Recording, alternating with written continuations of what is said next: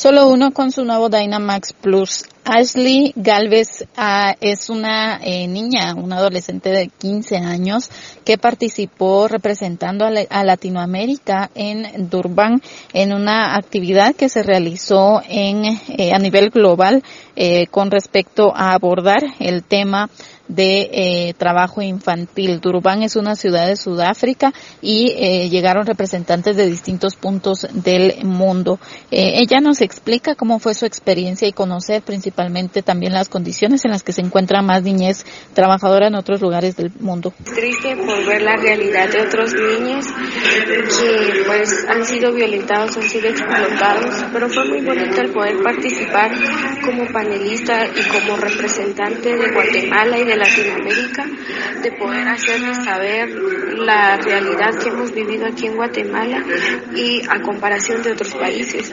Como mencionaba anteriormente, en Guatemala es muy distinta la realidad a los otros continentes como los africanos. Los africanos ahí diariamente pues trabajan, eh, salen de las 3 de la mañana y pocos tienen oportunidades de estudio.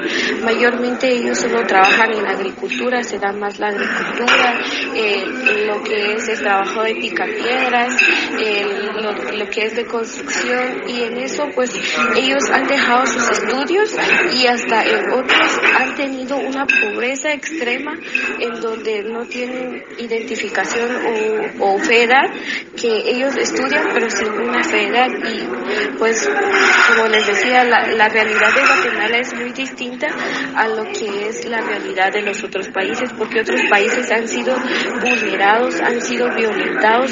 Esta participación se realizó hace algunas semanas y eh, fue la única representante eh, de Guatemala y es originaria de Concepción Chiquirichapa. Con esto vuelvo a cabina y pregunto, ¿qué gasolina te da más rendimiento?